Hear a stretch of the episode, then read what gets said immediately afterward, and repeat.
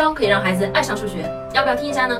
数学对于我们这些原先成绩很差的孩子来说呀，那就是一座又一座的高山，你得一座一座的翻。先是计算，再是应用题，然后呢，再是各种概率题。到后面呢，孩子根本就没有学习的兴趣了。这一套书啊，真的太好了，我拿一百个星推荐给大家。它真的是那种梦寐以求的，可以让孩子读得懂、爱得上的数学书。它其实啊很严肃，它把整个小学的知识点呢都讲到了，但它用了这种爆笑的漫画的方式去讲。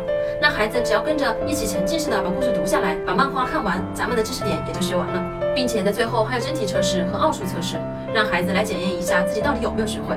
我来举一个知识点的例子，你看这个圆呢，咱们上课讲的就很无聊，就是拿个圆规，然后呢说这是圆心，这是半径，这是圆。那这套书是怎么讲的呢？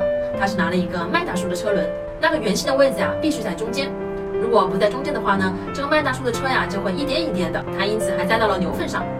子肯定会哈哈大笑，很生动地学会了圆的概念。所以你看，如果这样学下来，有谁会讨厌数学呢？为什么咱们的教科书不能这么做呢？